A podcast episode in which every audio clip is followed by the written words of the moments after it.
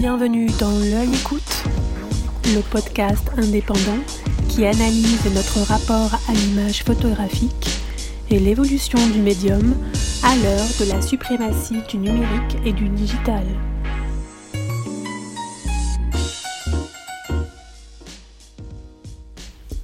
Sylvie Hugues compte parmi les personnalités les plus investies pour défendre la photographie sous toutes ses formes. Certains pourraient la qualifier d'incontournable, mais ce serait pour mieux saluer son implication sans faille pour transmettre le goût de la photographie auprès du plus grand nombre. Parmi ses nombreuses activités, elle est, avec Mathilde Théraube, la directrice artistique du Festival du Regard, qui met la photographie à l'honneur dans l'Ouest parisien depuis sa création par Éric Vialatel en 2015. Yannick Le Guillanton a rencontré cette amoureuse de la photographie et des livres cet été, alors qu'elle était en pleine préparation de la cinquième édition du festival qui ouvrira ses portes à Cergy-Pontoise ce 9 octobre. Avec lui, elle revient sur l'identité de ce jeune festival, sur la programmation éclectique mais très cohérente qu'elle a élaborée autour de la thématique des voyages extraordinaires, avec un fil conducteur en forme de questions. Que reste-t-il de l'esprit des grands photographes voyageurs qui ont fait découvrir le monde, dans sa beauté comme dans ses violences, au moment où tout est vu, filmé, diffusé, commenté en temps réel. Elle revient aussi bien sûr sur son parcours personnel en évoquant d'abord son rôle dans la création du magazine Réponse Photo et son métier de rédactrice en chef du mensuel dont elle a été aux commandes de 1992 à 2014 avec Jean-Christophe Bécher, puis en abordant avec passion ses missions régulières de lecture de portfolio et d'organisation de masterclass en compagnie de la photographe Flore, où elle permet à de nouvelles écritures visuelles d'émerger et de se faire connaître. La pédagogie, la volonté de créer des passerelles, des rencontres, l'ouverture d'esprit, la confrontation des regards, la curiosité, c'est tout cela qui porte Sylvie Hugues et lui donne une énergie qu'on lui envie. Écoutons-la dans cette première partie du podcast L'œil écoute.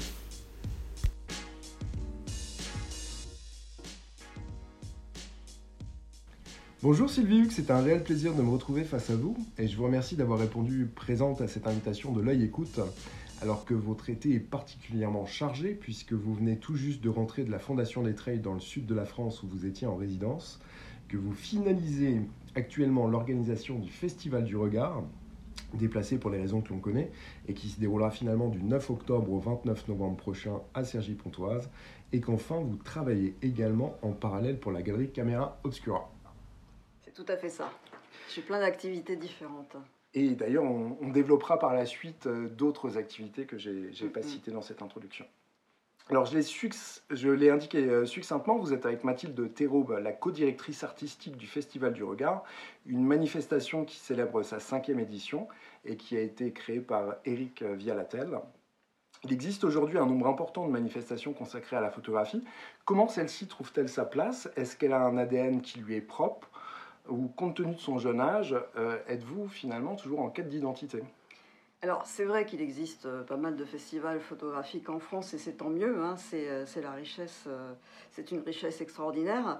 le nôtre est un peu particulier dans la mesure où il n'est pas sur un style de photographie comme peut l'être Visa pour l'image qui ne traite que du photoreportage.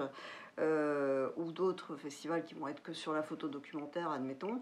Nous, on est assez ouverte à tous les styles de photographie, mais nous thématisons chaque édition. Euh, cette année, c'est le thème des voyages extraordinaires. L'année précédente, c'était le thème habiter.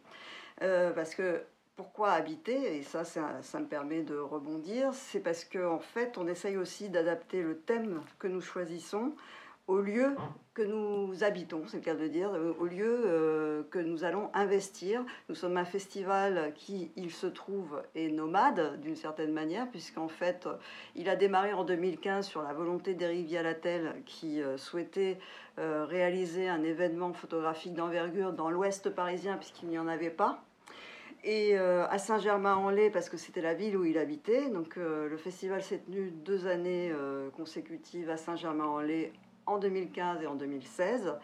Et à partir de 2018, il y a une année blanche. à partir de 2018, nous avons été accueillis par la communauté d'agglomération de Cergy-Pontoise dans différents lieux. D'abord le Carreau, qui était une salle d'art visuel et toujours en extérieur. On a développé des expositions en extérieur également. Ensuite, euh, l'année dernière, c'était une tour de bureau qui n'était absolument pas prévue pour accueillir de la photographie que nous avons convertie presque en galerie, j'ai envie de dire. Et cette année, le nouveau challenge, c'est de, euh, donc, de transformer une ancienne poste avec tout le plateau de centre de tri postal. On n'est pas loin des. On est à plus de 1500 mètres carrés, complètement aménagé, à monter des cloisons, etc. Donc, ce qui nous caractérise, et je pense que maintenant notre identité, c'est ça, c'est euh, une thématique différente chaque année. Euh, des lieux qui ne sont pas prévus pour la photographie, mais que nous aménageons de telle sorte que vraiment et c'est ce qui a été souligné l'année dernière dans la presse, le, ça soit de qualité presque muséale, on peut dire qualité muséale. Euh, ah, il n'y a pas l'hygrométrie ou des, critères comme ça, mais les photos qui sont au mur sont, des vrais tirages. Il y a une volonté aussi chez nous, euh, avec Mathilde Théraube et Eric Dialatel, de montrer de la, de la photographie, euh, des beaux tirages, pas uniquement des dibons en extérieur, mais ça on y reviendra sans doute. Et puis euh, aussi une volonté de montrer euh, beaucoup de photographes vivants parce que français euh, notamment, il se trouve que cette édition elle est un peu particulière, il y a plus d'étrangers, mais il, y a il y a eu beaucoup de photographes français vivants qui ont été invités à exposer au Festival du Regard avec souvent quelques têtes d'affiche, des locomotives et pas mal de photographes moins connus. à découvrir. à découvrir, parce que je trouve que ce mélange permet justement d'avoir euh, deux, trois photographes qui tirent un peu la programmation, qui attirent des visiteurs et qui permettent aux visiteurs de découvrir des noms moins connus qui méritent tout autant, je trouve, l'attention euh, du public et qui, je trouve, souvent ne sont pas assez connus. Et beaucoup de photographes français, donc comme je disais, euh, parce que je trouve que la photographie française est bien souvent un peu maltraitée en France. Bon, ça c'est un autre débat. Ensuite, euh, pourquoi des photographes vivants? Parce que ça permet aussi d'organiser des rencontres. Parce que tout le long de la durée du festival, nous avons prévu des week-ends où le public peut rencontrer les photographes. Ils font visiter leur exposition, la commentent, on peut leur poser des questions. Donc moi, je, on privilégie beaucoup cette approche d'échange.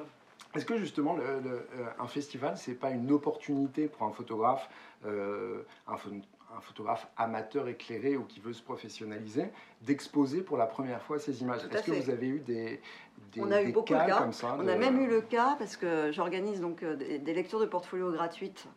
Euh, pendant la, durée du festival. La prochaine sera le 18 octobre à Cergy-Pontoise et j'invite ceux qui nous écoutent, s'ils veulent venir montrer leurs travaux, de le faire.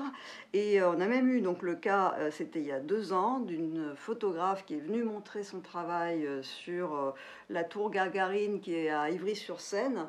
Et c'était dans, le, c'était dans, l'édition 2018 qui traitait du thème adolescence. Et comme j'avais comme ça déjà dans la tête l'idée de traiter du thème habité, le thème habité était parfait pour Sergi Pontoise parce que c'est une ville nouvelle, une ville sur dalle avec une architecture un peu curieuse, on va dire, assez particulière, mais que moi j'aime beaucoup, des années 70. Donc euh, quand j'ai vu ce travail en lecture du portfolio en 2018, j'ai eu, enfin, eu envie de l'exposer en 2019. Donc ça c'est plutôt euh, sympa quand ça peut se passer comme ça. Elle avait euh, déjà, elle n'avait pas tellement exposé en festival, mais j'en ai souvent des photographes qui sont, même j'ai même des amateurs. L'année dernière, c'était Nikos Zampolas, qui est un photographe suisse, qui exposait une série euh, assez originale sur la Suisse et qui était euh, amateur photographe, mais bon, sérieux. Et cette année, j'ai également Giorgio Negro, qui a un métier par ailleurs. Bon, ça ne lui a pas empêché, de publier un livre euh, chez un, éditeur de, photos, mais il a un métier par ailleurs et il fait de la photographie noir et blanc, en l'occurrence en Amérique du Sud. Donc voilà, j'aime, moi j'aime bien justement mélanger les approches, les regards, les styles, et puis surtout, enfin je ne fais pas tellement. Enfin, évidemment, il y a une. Aujourd'hui, photographe professionnel ou photographe amateur, honnêtement, les frontières se sont un petit peu, sont de plus en plus ténues, quoi.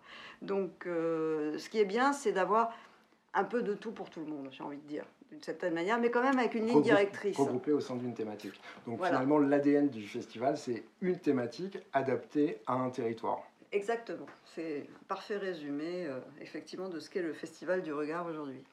Alors, cette édition a pour thème les voyages extraordinaires. C'est un petit clin d'œil à Jules Verne. On peut dire que vous avez une nez particulièrement creux, puisque cette année, les voyages physiques sont contraints. Euh, quelles sont les destinations, les univers dans lesquels vous nous proposez de nous embarquer?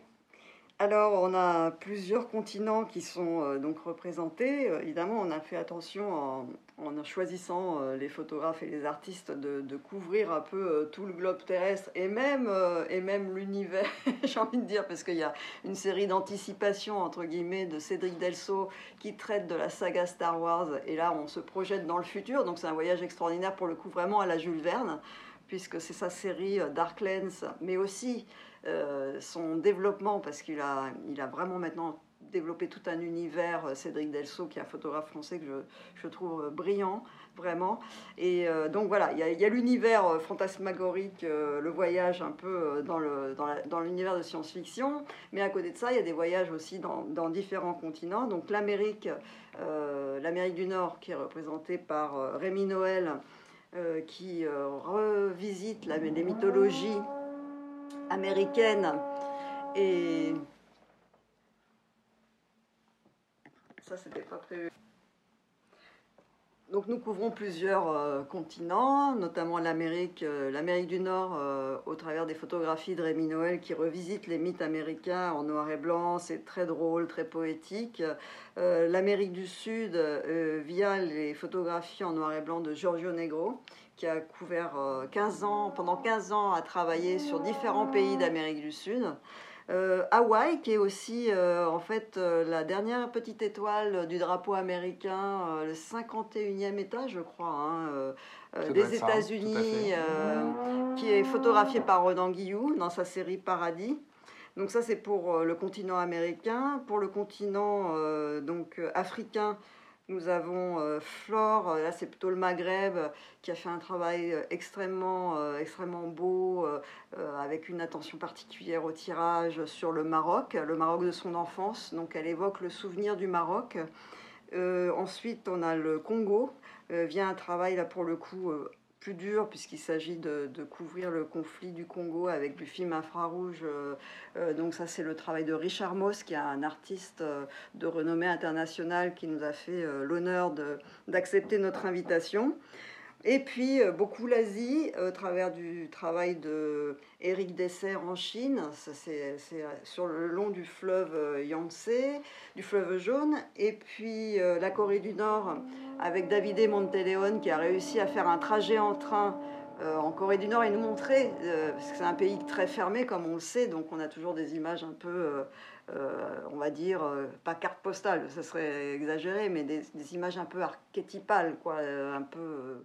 et là, lui, il, a pu montrer un, peu une autre vision de la Corée du Nord. En définitive, Bogdan Konopka, qui nous a quittés l'année dernière, qui est, euh, sur lequel on revient sur son travail sur la Chine, l'Empire du Gris, photo 4-5 euh, tirée par contact, euh, très, très belle, très douce, très grise, mais qui montre une autre Chine également. On n'a pas oublié l'Europe, avec notamment le rideau de fer en Allemagne, un photographe Robert Kluba, qui est donc allemand et qui a fait tout le trajet, puisque cette, ce rideau de fer est devenu une route de cyclotourisme donc il a refait en photographie tout ce trajet. Gregor Belzig, un autre euh, Allemand qui a lui parcouru euh, la, route de la soie et notamment beaucoup photographié la Géorgie, le Caucase, enfin toute la partie du Caucase avec des tirages fressons, des carnets de voyage, euh, c'est très beau. ensuite la France avec Viviane Mayer qui, on le sait moins parce que la nounou photographe, elle est très connue par ses photos de Chicago et de New York, mais elle a fait, elle a fait un tour du monde. Et son tour du monde s'est arrêté dans le Champsor, de ce petit, euh, cette petite région qui est près de Gap, enfin qui est autour de Gap. Et euh, elle est originaire de cette région. Elle a photographié donc en, en 58 cette région et on expose les photos de, de Viviane Mayer, mais qui sont assez inhabituelles. Alors comment avez-vous eu l'opportunité de, pouvoir présenter le travail de Viviane Mayer Parce que je pense que c'est assez compliqué, notamment pour des, raisons de, droit. Elle a eu une succession euh, assez difficile. Hein. Il se trouve que dans mon autre vie, j'étais rédactrice en chef d'un magazine de photos et euh, j'avais donc euh, consacré un numéro à la saga Viviane Mayer parce qu'on commençait vraiment à en parler. Le film de John Maloff, l'agent immobilier qui l'a découvert, euh, venait de sortir, enfin, était je crois, en cours de, enfin, devait sortir.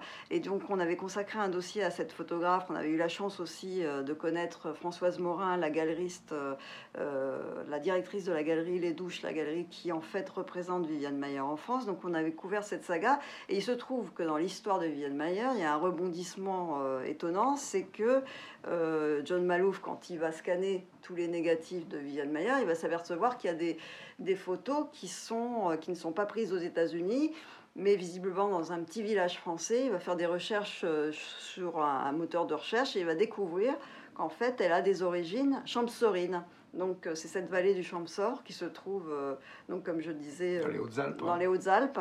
Et, et, du coup, c'est créé, créé sur place une association des amis de Viviane Mayer qui est en fait euh, dirigé par deux personnes, enfin par un certain nombre de personnes très sympathiques qui ont créé un parcours sur place. Et moi, je les avais interviewées à l'époque euh, du magazine. Et on a toujours gardé des bons contacts. On anime un stage euh, avec le photographe Jean-Christophe Bécher une fois par an, et ça sera au mois de novembre, euh, sur place, sur les traces de Viviane Mayer, en, revisitant les lieux qu'elle a visités, qu'elle a photographiés. Donc j'avais voilà, cette, euh, cette possibilité-là d'avoir un, lien direct et, l'accès à la collection qu'ils ont sur place, puisque en fait ils ont créé une maison de la photographie Viviane Mayer avec les photos que John Maloff euh, leur a données, des photos prises par Viviane Mayer de, la, de, cette région. D'accord, donc en fait une vision euh, très locale en fait. Très locale, de, exactement. De, mm. de, la région d'où elle venait, euh, puisque c'était sa, C'était sa mère qui était euh, originaire et elle, elle a vécu sur place en fait de 6 à 12 ans. Et elle, je crois que quand on est enfant, c'est une région qui doit marquer. Elle a fait son cours préparatoire donc à Saint-Julien en Euh, et, donc elle est revenue. Et, d'ailleurs, c'était amusant, euh, juste je, ferme la parenthèse après, il ne faut pas être trop long, mais elle faisait tirer, quand bien même elle était aux États-Unis, elle continuait à faire tirer ses négatifs à un moment donné par le photographe de Saint-Bonnet, qui est le village voisin de là où était originaire sa mère, parce qu'elle aimait beaucoup les tirages du photographe de Saint-Bonnet. Comme quoi, hein, c'est étonnant. Alors, est-ce qu'il y a d'autres euh, personnes ou d'autres expositions dans, dans, votre liste euh, pour le, le, festival Ah oui, ça, il y en a. en tout, il y en a 22. Donc, euh, il y a 22, 22 expositions. Euh, sur l'Europe, il y a aussi Philippe Séclier qui a fait un très beau travail où il a il est revenu sur euh, le livre de Pasolini, La longue route de sable. Il se trouve qu'on va fêter les. Enfin, fêter, c'est pas vraiment une fête, mais euh, on va célébrer plutôt les 45 ans, je crois, de sa mort. Euh, puisqu'on le sait, Pasolini a été retrouvé mort sur une plage. On ne sait pas très bien ce qui s'est passé, enfin, sans doute, mais bon. Et donc, Philippe Séclier a, refait le trajet décrit par Pasolini dans, son livre, donc le long des côtes italiennes. Donc, c'est un travail en noir et blanc. Donc euh, ça, ça sera exposé dans l'ancienne poste. Euh, nous avons également, alors euh, là je saute de continent, le travail de Richard Pack qui mène en fait un, volet, enfin plusieurs volets sur l'insularité, ce que c'est de vivre sur une île.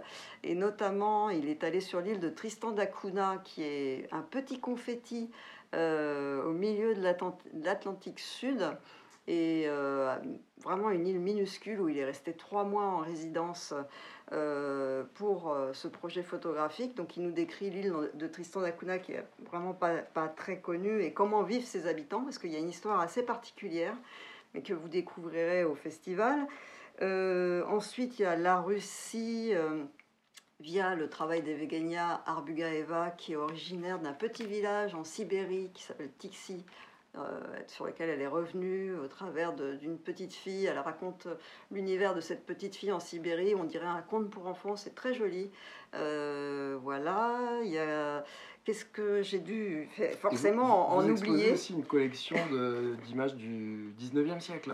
Oui, alors juste je finis parce qu'il y, a quand même euh, dans, dans, la programmation, je tenais vraiment à me faire une place à part aux photographes qui euh, nous ont donné à nous envie de voyager, de prendre l'appareil photo et de partir en voyage. C'est Bernard Plossu et Max Pam, Françoise Nunez aussi d'une certaine manière, qui étaient cette génération de photographes un peu beatnik, euh, euh, Jack Kerouac, On the Road, on prend voilà, on prend comme Robert Frank, qu'on connaît pour les Américains. Exactement. Donc ben, Bernard Plossu en 1965. le, versant mexicain en fait du, du travail de de William Klein sur euh, l'Amérique. Euh, oui, tout à fait. Donc il part en 65 euh, avec son boîtier, une bande de potes. De Robert Frank, De Robert Frank, oui. avec une bande de potes et, il photographie librement en noir et blanc. Et ça, ça sera un livre, ça fera l'objet d'un livre qui va devenir mythique. De la même manière, Max Pam, qui est un peu son, son frère euh, d'armes, j'ai envie de dire, parce qu'ils ils sont dans la vie, ils s'aiment beaucoup, ils, correspondent, ils écrivent, ils s'écrivent régulièrement. Max Pam, photographe australien, qui va faire un peu la même chose, mais lui sur la partie asiatique du continent et qui va euh, pendant pareil de nombreuses années euh, photographier, mais de façon en, faisant du stop. Euh, tout ça se déroule hein, dans les années 70-80, c'est une autre époque. Et, euh, tous les deux, on, voilà, on fait deux livres, Goïniste pour Max Pam, qui est devenu un livre mythique, et Le voyage mexicain pour Bernard Plossu, qui a été long, souvent réédité et qui reste vraiment deux monuments de la photo de voyage, selon moi. Et donc, pour venir, oui, effectivement, le 19e, alors le 19e siècle, c'est la particularité de Mathilde qui, euh, elle, euh, a travaillé euh, dans des galeries qui vendaient ce genre de photographie avec des marchands qui sont très connaisseurs, parce que c'est un petit milieu avec voilà, certaines personnes qui sont... Parce qu'il faut vraiment bien connaître à la fois la technique, les papiers de l'époque, les parcours. Il n'y avait pas tant de photographes que ça. Euh, et, on a eu envie de montrer ce que c'était le voyage à l'époque où on ne prenait pas les vols low cost, euh, où on ne pouvait pas prendre un billet de train comme ça sur Internet. Hein. C'était un voyage, c'était toute une aventure. Et euh, on avait envie de faire un, un petit clin d'œil là aussi à Jules Verne avec un tour du monde en 20 photographies du 19e, où là on couvre pour le coup tous les continents telle que l'a fait la mission euh, héliographique, je crois. Euh, oui, encore que la mission héliographique était un peu délimitée. Nous, en fait, on va jusqu'au Japon, puisqu'on a des photos de Felice Beato. Euh, c'est absolument magnifique, c'est des photos colorisées des samouraïs, des, des, yakuza de l'époque, de l'impératrice. Euh, euh, c'est vraiment très beau. Quoi. Et je suis très contente qu'on réussisse, euh, parce que ça, on y tient beaucoup avec Mathilde, à montrer de vrais, enfin, des vrais tirages. Dire, il n'y a pas des faux et des vrais. D'une certaine manière, oui, enfin, en tout cas, des tirages euh, soit réalisés par les photographes eux-mêmes ou des, tirages faits par des tireurs, mais qui sont des, tirages euh, argentiques, euh, comme c'est le cas pour Plossu, Françoise Nunez, Max Pam ou Graciela Iturbide, j'en ai pas parlé, mais c'est une photographe mexicaine qui, elle, a voyagé en Inde et euh, de la même manière, euh, on a reçu ces tirages par FedEx. C'était une émotion euh, énorme d'ouvrir la boîte et de voir des tirages qui avaient été faits, soit par elle ou par son tireur, mais des vrais tirages argentiques, barités, de, grande qualité. Pour nous, c'est important. Donc c'est un véritable voyage dans l'espace, dans le temps, et finalement la, la programmation est très internationale puisque euh, il y a plusieurs noms que vous citez euh, qui, qui, sont des, Oui, en fait, euh, c'était pas une volonté de, d'avoir, de faire du name dropping ou de, d'avoir des noms différents, mais ça s'est fait un peu par le, par le choix de, oui, de se dire il faut, il faut couvrir différents, différentes zones du globe, en fait. C'était un, un peu ça, et puis avec toujours la volonté de, de montrer des beaux tirages. Quoi. Donc forcément, du coup, on, voilà, ben, on est tombé sur, euh, sur ce choix. Après, on bâtit une programmation toujours à partir de, d'envie. Euh, il y a, a l'envie du directeur du festival, il y a nos envies à nous. On a repéré, moi je travaille beaucoup à partir de livres. J'ai la chance d'avoir euh, pas mal de livres photos, d'aimer ça. Et, souvent, je, je repère les travaux des photographes via les livres. Et notamment, il y, avait, il y avait une exposition et un livre qui m'avait marqué, c'était la série Infra de Richard Moss. Et je m'étais dit, bon, dans ma programmation, il y a des noms comme ça qui doivent être euh, obligatoires. Il y avait Richard Moss. Et à partir de là, on bâtit. Et puis, voilà, quand il y a des manques, on va aller chercher euh, tel photographe pour tel, tel endroit. Euh, On, y reviendra un peu plus tard, puisque c'est une question que je voudrais vous poser justement sur la façon dont vous, bâtissez ce, festival et comment vous vous répartissez les rôles avec Mathilde. Mais c'est intéressant de savoir que ça se fait dans le temps, ça s'étire dans le temps. C'est pas six mois avant la manifestation que vous non, pensez non, pas du tel tout. ou tel artiste ou tel ou tel Non, non, on démarre, on démarre. Enfin, d'habitude, le festival il a lieu en, en mai-juin. Bon, il se trouve que cette année, avec le Covid, la crise sanitaire inédite que nous vivons, il a été décalé. Mais on commence à travailler dès septembre, euh, même, j'ai envie de dire que on a déjà en tête l'édition de l'année suivante. En fait, on y pense tout le temps. Donc, euh, c'est non, non, un travail de longue haleine. Alors, je sais que vous n'êtes pas pour la politique des quotas, mais je vois néanmoins que les femmes sont bien représentées dans cette édition. Euh, question fil rouge du podcast de la écoute. Quelle est pour vous la place des femmes dans la photographie contemporaine? Alors évidemment, les femmes photographes, euh, mais dans le monde de la photographie, il y a énormément de femmes qui ne sont pas toujours visibles. Oui, alors bah, ça, c'est en train d'évoluer, et tant mieux, euh, mais c'est en train d'évoluer grâce à l'action euh, concrète euh, et à une prise de conscience qui en découle, et, moi je, suis ravie de ça. Après, il faut faire attention qu'on n'en vienne pas à l'inverse, à ne privilégier que les femmes, ou à choisir des travaux de femmes photographes uniquement parce que ce sont des femmes photographes. Moi, je me pose pas trop la question, en fait, je choisis des séries photographiques ou des travaux photographiques en fonction de leur qualité il se trouve que c'est souvent, euh, oui, effectivement, j'ai pas mal de femmes cette année. J'en avais beaucoup euh, dans l'édition. C'était même d'ailleurs presque, j'ai presque envie de dire que c'était le, le, problème à l'envers, parce que l'édition 2018 euh, sur le thème adolescence à un moment donné, quand on a fait notre liste avec Mathilde, on n'avait pratiquement que des femmes. Donc c'est peut-être un sujet qui est plus traité par les femmes pour une question de sensibilité, d'accès aussi. Euh. Sur le voyage, c'était, euh, on en a peut-être un petit peu moins. Alors, mais euh, bon, cela dit, ça ne veut rien dire. Hein, mais nous, on part, enfin, on, on se pose pas trop la question de dire est-ce que c'est une femme ou un homme qui a traité?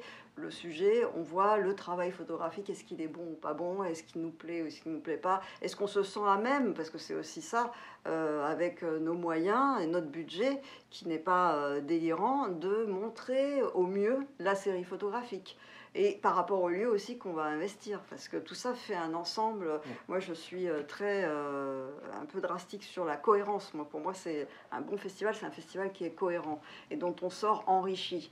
Donc, euh, si on n'est pas à même de pouvoir bien présenter le travail d'un photographe, autant autant ne pas le montrer. Bien évidemment. Alors j'ouvre une parenthèse qui reste néanmoins en rapport avec la thématique du festival. Au 19e siècle, la photographie était une forme de voyage par procuration puisque pour la première fois, on pouvait contempler des sites, des édifices, qui n'étaient plus une interprétation de la réalité telle que le proposait la peinture ou la gravure. Depuis quelques années, le numérique a accéléré une forme de volatilité de l'image. Selon vous, le confinement a-t-il précipité notre rapport virtuel à l'image? Et est-ce que pour vous, le contact charnel face à l'œuvre demeure fondamentale Ah bah oui, vraiment. Enfin, justement, je dirais que plus l'image est volatile, plus elle voyage via les réseaux sociaux, plus elle est euh, euh, malaxée, triturée, torturée parfois, euh, plus c'est notre rôle, il me semble, à nous, commissaires d'exposition et, et, on va dire passeurs, d'une certaine manière, on est des passeurs entre les photographes et le public de, euh, il me semble qu'on a le devoir de, montrer euh, euh, une photographie qui n'est pas uniquement une image, mais un objet. Moi, je tiens beaucoup à cette notion de photo-objet. à une époque, d'ailleurs, enfin, c'était dans la deuxième édition du festival, j'ai même montré le travail de Sophie Zénon qui fait de l'impression sur bois. Elle avait, elle avait construit euh, un grimoire aussi. On avait un grimoire dans lequel elle avait repris un peu le principe des albums de famille euh, anciens. Euh, nous, on est très attaché à montrer l'objet photographique parce que une photo, enfin, je fais la distinction entre image et photo. L'image, c'est ce qui circule, ce qui est partagé, et tout ça, c'est très bien. Il n'y a pas de jugement de valeur là-dedans. En revanche, pour nous, festival de photographie, euh, l'important, c'est aussi de montrer euh, qu'une photographie, ce n'est pas qu'une image, c'est aussi un support. Et que le support, euh, il peut être argentique ou jet d'encre, ou ça peut être aussi un, support autre. Hein. ça peut être, bah, comme je disais, du bois, ça peut être autre chose, ou même... C'est-à-dire, ce qui vous importe, c'est le, rendu, finalement, la finalité de ce qui a fait le process de, création entre la prise de vue le tirage ou éventuellement les, les, retouches qui ont pu être faites sur des logiciels. C'est l'objet photographique. C'est l'objet photographique qui importe et c'est surtout aussi le sens que cet objet a et, ce, et le procédé peut avoir dans l'idée qu'a développé le photographe ou la photographe, puisque euh, je prends un exemple, Richard Moss, il a travaillé sur le Congo et notamment sur, euh, sur le conflit qui est extrêmement compliqué, qui est impossible à comprendre pour quelqu'un qui est extérieur au Congo. Il a choisi un film euh, militaire infrarouge qui en fait euh, donne des images très rosées, la végétation est rosée, les uniformes des soldats sont bleu lavande.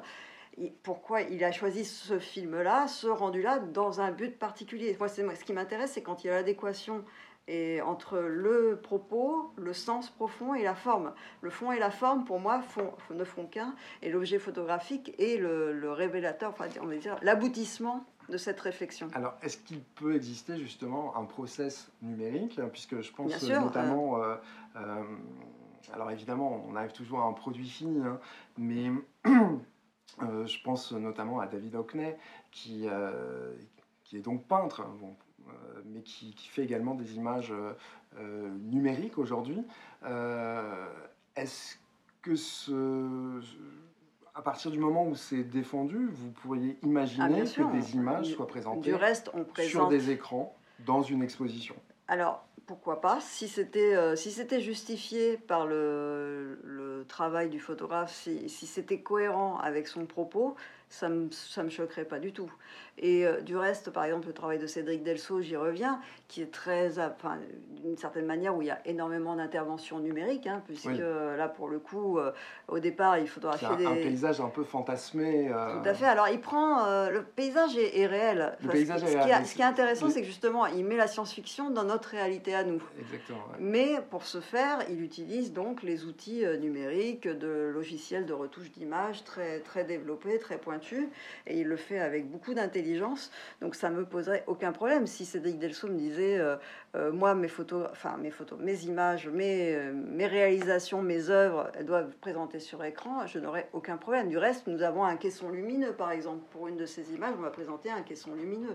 Ça me poserait aucun souci du moment que c'est cohérent. C'est ça qui est important il y a un, spectre très large dans les œuvres que vous exposez, vous l'avez dit, euh, puisqu'il y a à la fois des vintage et des photographies qui ont été produites très récemment. Comment se définit une thématique d'exposition euh, donc vous en avez partiellement euh, parlé.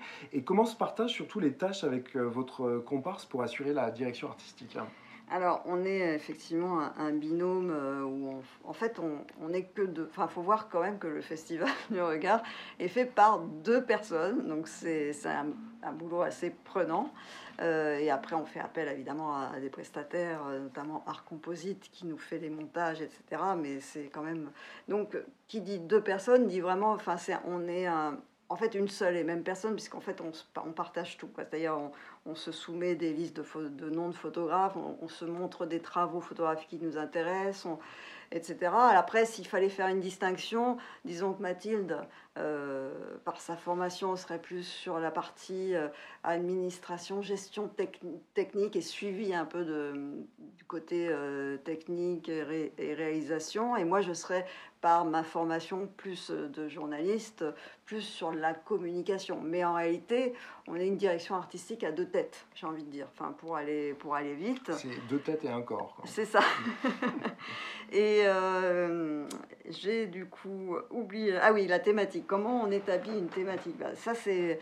Euh, en fonction un peu de l'actualité, c'est en fonction de nos envies, c'est en fonction euh, du lieu qu'on va investir. C'est vrai que cette année, la Poste, euh, quand j'ai pensé, enfin moi j'ai imaginé toutes les lettres qui partaient de cette poste et qui allaient aux quatre coins du monde. Je trouvais ça, la poste pour moi ça m'a toujours fait rêver. Euh, l'aéropostale, enfin tout ça c'est, enfin j'adore écrire, euh, envoyer des lettres. Je trouve c'est très, enfin c'est quelque chose de très beau et qu'on est en train de perdre. Donc les voyages extraordinaires, c'est venu aussi naturellement via le, site qu'on allait occuper. De la même manière, l'année dernière avec la tour de bureau EDF euh, et cette ville de Cergy-Pontoise, on a pensé à habiter. Adolescence l'année précédente, c'était Eric Vialatel, notre directeur, qui s'est dit on est un jeune festival, on n'a que trois ans d'existence. L'adolescence, c'est un, joli thème. On est un festival un peu adolescent. C'était un peu parti comme ça. Ça part de discussions, d'envie, des lieux qu'on va investir, de l'actualité aussi, éventuellement. Enfin, ça peut intervenir. On est, est assez ouverte. Et puis surtout, il faut que ça soit des thèmes qui parlent à tout le monde. Ça, c'est important. Parce qu'on a, on est, faut pas euh, oublier de, préciser que on a un festival entièrement gratuit donc euh, ouvert à tout public. On, fait des actions pédagogiques avec euh, euh, des acteurs locaux. On fait beaucoup de visites commentées, beaucoup de visites guidées. Des expositions dédiées aussi. Enfin, l'exposition est également dédiée aux enfants, je crois. Il y a une exposition à hauteur d'enfants qu'on appelle l'exposition Bambino qui reprend une photo par photographe avec un texte très euh, clair, accessible, et on fait un petit livret euh, pédagogique euh, autour de l'exposition. Donc voilà, il faut que ça soit aussi un thème qui soit à la fois assez ouvert, compréhensible par tous, et qui permette justement d'intégrer de, des photographes pointus, mais des photographes très, assez faciles d'accès, mais aussi des photographes pointus. Ça, c'est la diversité pour nous est vraiment importante. Alors vous parliez de pédagogie, euh, je crois que c'est inutile de le souligner, vous attachez un soin particulier à rendre compte de la technique utilisée pour la création des images, ce qui est plutôt rare dans une exposition, puisque généralement sur un cartel, on trouve bien évidemment le type de support ou la façon dont l'image a été euh, réalisée. Et pourquoi cela vous semble-t-il essentiel de le partager avec le public? Euh, Pour la raison que j'ai déjà évoquée, c'est-à-dire que je pense qu'il y a un manque, euh, un vrai manque de culture euh, à ce niveau-là et que c'est notre rôle d'essayer de, de, la faire passer auprès du public, que le public comprenne bien que ce qu'il voit, bah, c'est pas une reproduction. Bah, souvent, je suis assez frappée, je me dis, bon, quelqu'un qui va au musée voir une exposition de peinture, on va pas lui montrer des lithographies, on va lui montrer des peintures. Alors, j'exagère un peu volontairement, je, je, noircis le trait, mais euh, bah, moi, j'aime bien quand je vais à une exposition de photographie, voir comment sont faits les tirages. Tiens, est-ce que le photographe a laissé une marge? Tiens, comment, comment même la, la, présentation est importante. Est-ce qu'il y a un passe-partout? Est-ce qu'il n'y en a pas? Quel type d'encadrement? Et pourquoi? C'est-à-dire que pour justifie. vous, ça rentre aussi dans la culture de l'image véritablement, que c'est il ne s'agit pas simplement d'un d'un rendu, enfin de la photographie, puisque vous faites bien la distinction entre l'image et la photographie. Mm, mm. Euh, pour vous, c'est important effectivement de pouvoir repérer, euh, d'avoir des, des, repères euh, peut-être. C'est important parce que pour le photographe, c'est important. Le photographe, il réfléchit à tout ça. Le ou la photographe, je vois une photographe comme Flore, elle m'impressionne parce qu'elle vraiment tout, tout, enfin que ce soit bah, évidemment le format, c'est une évidence, mais le procédé, le format le type d'encadrement, tout est, tout est pensé, tout est réfléchi. Donc euh, c'est aussi à nous de faire passer non pas seulement l'histoire qui est racontée par le ou la photographe, mais aussi la façon dont elle le raconte et les outils qu'elle utilise pour la raconter. Pour moi, c'est aussi important euh, que, que, la photographie elle-même. Enfin, ça fait partie de l'éducation qu'on se doit public. Et ça fait partie peut-être aussi de votre formation. Euh, si vous le voulez bien, on va revenir maintenant sur votre carrière. Euh, dans votre CV, il y a une expérience fondatrice. Vous avez participé à la création du magazine Réponse Photo, dont vous étiez rédactrice en chef pendant 20 ans.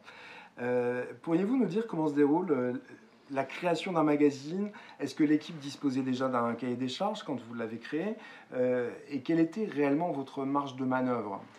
Alors, ça nous fait remonter à loin. Cela dit, c'est pas inintéressant parce que je trouve qu'il y a pas mal de parallèles avec euh, le festival. Je, pour aller vite, euh, quand on fait le festival, on part d'une page blanche. Chaque année, on part d'une page blanche, on choisit une thématique et on va réunir des photographes autour de cette thématique. De la même manière, quand je faisais le magazine, bon, il se trouve que j'ai participé à la création. C'était euh, en 92. Euh, le, cahier des charges existait, il était assez drastique du reste à l'époque, puisque euh, l'idée, c'était un concept anglo-saxon de magazines euh, Get Up and Go. Ils appelaient ça le Get Up and Go. C'est-à-dire qu'il fallait écrire des petits textes de 500 signes, euh, être très accessible, ne pas, ne pas être jargonneux. Enfin, donc c'est vrai que le principe de, toujours traduire, de toujours peut-être avoir ce souci de, de, la passation des techniques photographiques, je, je, la dois, je pense beaucoup à cette formation qui a été Réponse Photo pour moi. Après, la marge de manœuvre, bah, il se trouve qu'à un moment donné, l'histoire a fait qu'on euh, s'est retrouvé euh, avec Jean-Christophe Bécher à la, tête du magazine et qu'on a eu envie, en fait, euh, plus que de faire un magazine qui était un peu calibré, de faire le magazine qu'on aurait aimé lire. De la même manière, quand je, quand je crée le festival et quand, je, quand on travaille sur la programmation, on, on montre des photographes qu'on aurait qu'on aimerait euh, ou, des chocs photographiques que j'ai eu par avance euh, bah, en l'occurrence par Richard Moss j'avais vu son exposition en 2013 qui m'avait mais vraiment euh, sidéré qui m'avait épaté j'avais trouvé ça hyper intelligent et très beau. Donc de la même manière j'ai envie de, de, partager ça avec le public.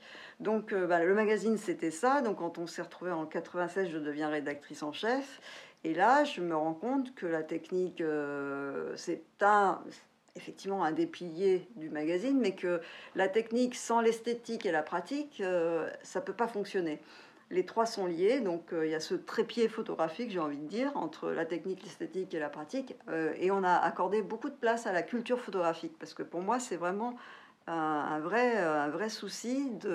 Et, on le voit, alors j'ai toute une théorie là-dessus, sur les livres photos pourquoi les livres photos sont si mal enfin, se vendent aussi mal, pourquoi euh, l'édition photo est, aussi. Ah, vous allez nous en parler tout à l'heure parce qu'il faut en parler tout à l'heure. je souhaiterais vous poser justement. Donc, euh, je ne vais pas prendre trop d'avance, mais bon, voilà, tout ça pour dire que le, le magazine, on l'a fait évoluer vers beaucoup de culture photo, vers des rencontres avec des grands photographes.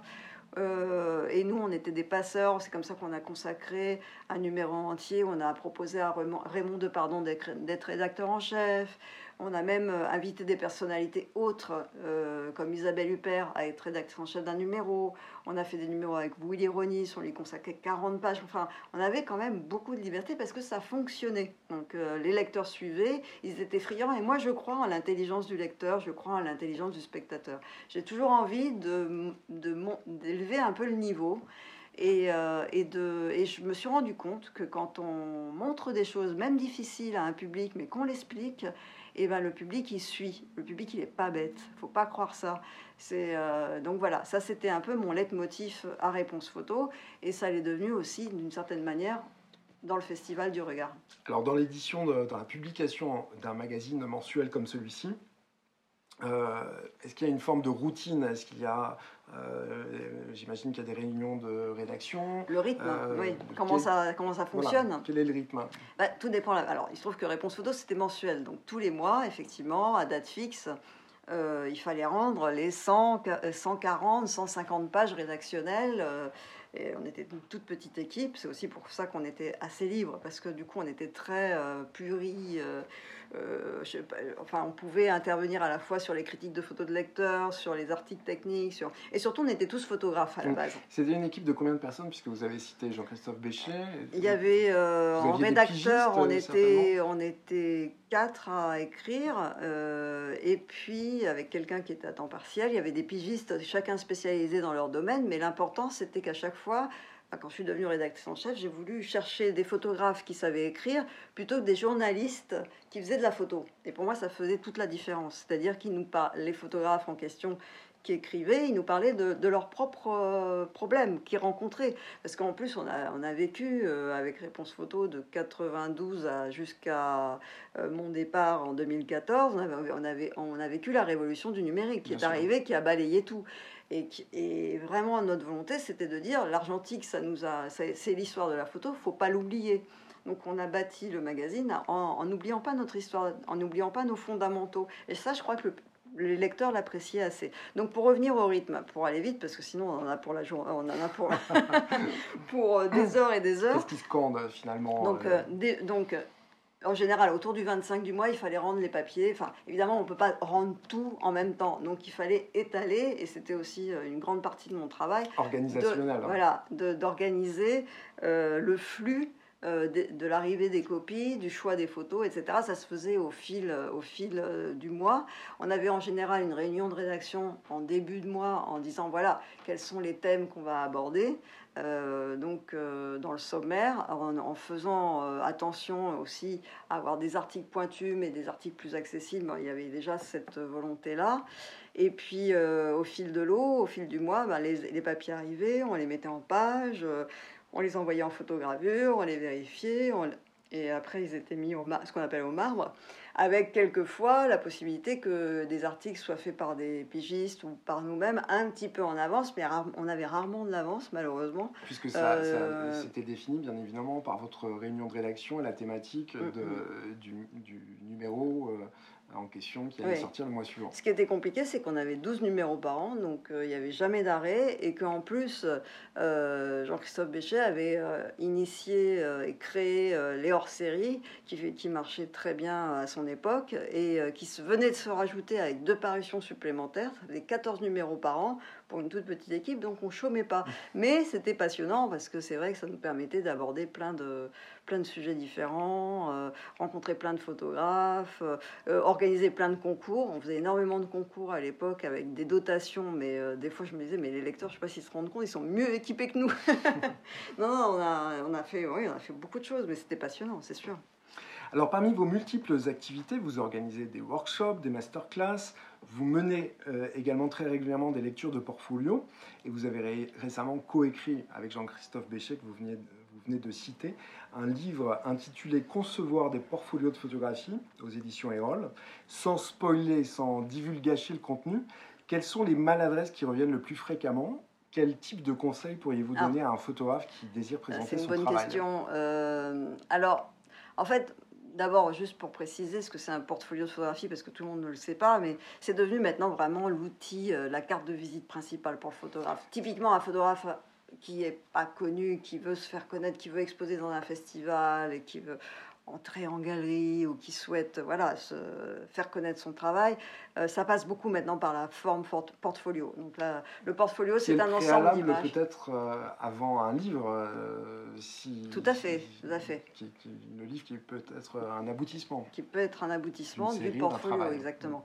Mais c'est voilà, c'est un ensemble d'images sur une série. Alors je vais vite, hein, un ensemble d'images homogènes sur une série ou sur une thématique et, et, et donc il se trouve que les travers, quels sont les travers? Bah, Ce que j'ai pu rencontrer, c'est des fois des séries qui n'étaient pas cohérentes, enfin des images qui n'allaient pas entre elles. Après, c'est compliqué comme ça euh, dans un, dans un podcast d'en parler, mais euh, peut-être ce, ce que je peux conseiller, c'est d'abord, un, de voilà, de travailler sur une thématique qui vous est propre et, qui, pour laquelle vous êtes sincère, parce qu'il y a beaucoup de photographes aujourd'hui.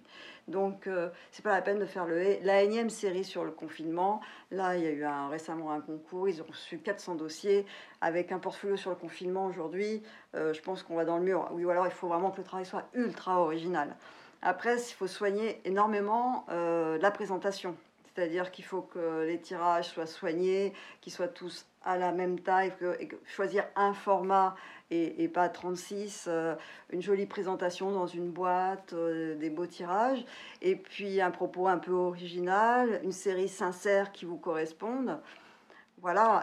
Est-ce que vous, vous conseillez, avant de le montrer à un professionnel, de, de le, diffuser ou de le présenter euh, autour de, dans, son entourage proche, est-ce que les conseils qui peuvent être apportés ne nuisent pas plutôt euh, aux photographes bah, Vous répondez déjà un peu à la question. L'entourage, il est toujours bien, enfin, il est toujours sympa, il est toujours un peu bluffé. Alors, ça m'est arrivé hein, en lecture de portfolio. Moi, j'essaye toujours d'être constructive, hein, parce que euh, je veux dire, la, personne, elle, elle, se, elle, se, met un peu à, nu avec son portfolio. C'est quelque chose qui lui tient à cœur, donc il ne s'agit pas de, démolir. il s'agit d'être, s'il y a des critiques à apporter, il s'agit de, lui donner des clés pour, pour qu'il ait, euh, pour que le, le, portfolio soit mieux la fois suivante. Mais oui, effectivement, l'entourage est toujours euh, n'est pas forcément connaisseur, n'a pas les codes la, photographie, c'est un petit milieu. Euh, voilà, il faut aussi euh, se renseigner. ça, c'est un, conseil que je donne dans le livre. Euh, c'est se renseigner aussi à qui on va montrer le portfolio. Parce que si votre but, c'est de faire un livre, comme vous dites, il vaut mieux peut-être aller voir des éditeurs plutôt que d'aller voir une galeriste qui, lui, qui va plutôt penser au fait que les tirages, est-ce qu'ils sont vendeurs ou pas? Est-ce est que le galeriste va dire, est-ce que ce travail-là, je elle fonctionne sur image unique. Est-ce que je, je, me vois pour le présenter à des collectionneurs? Donc il faut se renseigner sur les personnes qu'on va voir, sur leur... C'est du sur-mesure, c'est du cas par cas. C'est du cas par cas, C'est pour ça que c'est très difficile de donner comme ça. Et c'est pour ça qu'on en a fait un livre qui est très épais, avec beaucoup de conseils et beaucoup d'interviews. Euh, on a privilégié cet aspect-là. Et donc, vous ferez une lecture de portfolio, vous l'avez dit, en novembre euh, Non, le, 11, le, pardon, le 18 octobre, à Sergi-Pontoise, et entièrement gratuite. Ça, j'y tiens aussi, parce que c'est vrai que maintenant... C'est sur inscription, j'imagine C'est sur inscription sur le site. Alors je l'ai dit, vous organisez des masterclass depuis trois ans avec la photographe Flore. C'est un concept assez innovant puisque vous accompagnez durant huit mois à travers quatre rendez-vous des photographes qui viennent non pas suivre des cours mais aboutir un projet. Euh, qu'est-ce qui vous a donné l'envie de vous associer avec cette photographe? Euh, Quel est le public auquel vous vous adressez? Et à l'issue de ces trois premières années, est-ce qu'il y a effectivement des projets qui ont émergé? Alors oui, alors ça c'est une grande, grande satisfaction. Alors d'abord dans l'ordre. Donc euh, Flore, je la connaissais via ses livres. J'avais beaucoup aimé son travail sur, le, sur une femme française en Orient. C'était son premier livre. Et euh, c'est vrai que quand elle m'a approché, je me suis dit pourquoi pas, c'était intéressant, ce travail de pédagogie, ça me correspond bien. Euh, pourquoi pas tenter l'aventure avec elle? On a bien senti qu'on avait une sensibilité commune. Euh, justement, par rapport à votre question d'avant, on prépare donc euh, entre 8 à 12. On essaye d'avoir des groupes plutôt petits parce que c'est beaucoup de travail hein, de suivre un projet de, de, son, de son origine jusqu'à son aboutissement. On est un peu des accoucheuses, on va dire, avec Flore de, de, hein. projet, des sages-femmes de, de, de, projets photographiques. Donc, euh, et notamment l'objet final, l'idée c'est de que chaque photographe puisse présenter un portfolio qui puisse aller montrer, notamment dans, aux rencontres d'art, dans des festivals prestigieux, pour essayer ensuite soit de décrocher une exposition, un livre. Et on a eu, ça fait maintenant trois ans qu'on fait cette masterclass, d'énormes satisfactions. Je dois préciser aussi qu'il y a Adriane Claret qui euh, s'occupe de la partie euh, euh, intendance, mais et même euh, qui, qui part, on est trois en réalité, on n'est pas que deux, on est trois parce qu'Adrien est, très présent et, et apporte aussi sa, sa, grande connaissance de, de, de, Photoshop, du milieu. Enfin, c'est vraiment quelqu'un de très bien et on a voilà, on fonctionne bien ensemble. Et donc, on a eu l'énorme satisfaction de voir certains de, de nos de nos stagiaires qui euh, ont euh, exposé, alors je peux citer le cas euh, d'Amélie Chassari qui a exposé au Photonal de Beauvais l'année dernière.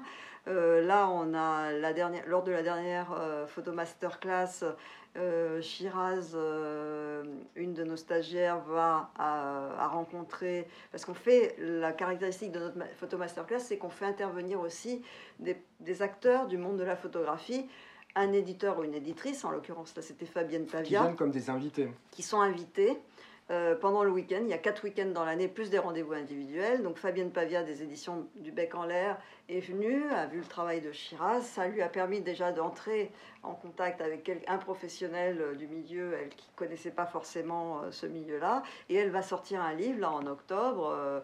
donc on est, on est ravis. Enfin, je veux dire, c'est le projet qu'on a, qu'on a porté, qu'on a on l'a aidé. Euh, vous voyez véritablement la concrétisation de. Exactement, exactement. Et ça, c'est vrai que c'est extrêmement gratifiant pour nous. On est, on est ravis pour eux. Enfin, c'est, oui, c'est très, c'est très beau, quoi. Donc, on invite, euh, on a plusieurs invités, donc toujours euh, quelqu'un du monde de l'édition photo, quelqu'un des institutions, parce que les photographes connaissent pas bien les institutions en France. Donc, Héloïse connaît ça de la Bibliothèque nationale de France. Et toujours aussi un ou une galeriste pour montrer aussi ce que c'est la photographie dans le marché de l'art, puisque ça, il ne faut pas le négliger, c'est euh, maintenant devenu assez important dans le milieu photographique. Et le dernier week-end, on a euh, une personnalité du monde de la photo à qui euh, chaque photographe stagiaire va présenter son travail et qui va ça se déroule une vraie lecture de portfolio et, et c'est l'occasion pour la personne après peut-être de concrétiser un contact ou de voilà, ou d'être envoyé vers quelqu'un d'autre voilà, en fonction de, de la couleur du travail.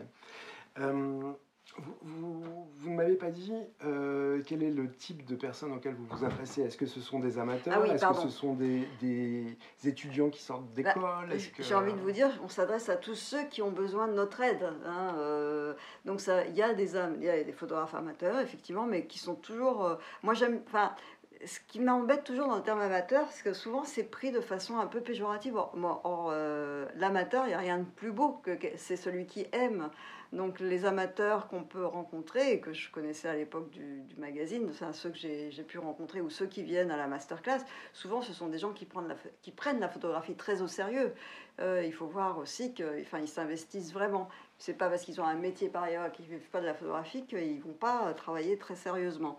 Donc on a des amateurs, effectivement, mais on a aussi des professionnels qui, à un moment dans leur parcours, se posent des questions, euh, peut-être se, se sentent un petit peu en décalage ou ont envie de mener aussi euh, une série personnelle, euh, la voir aboutir.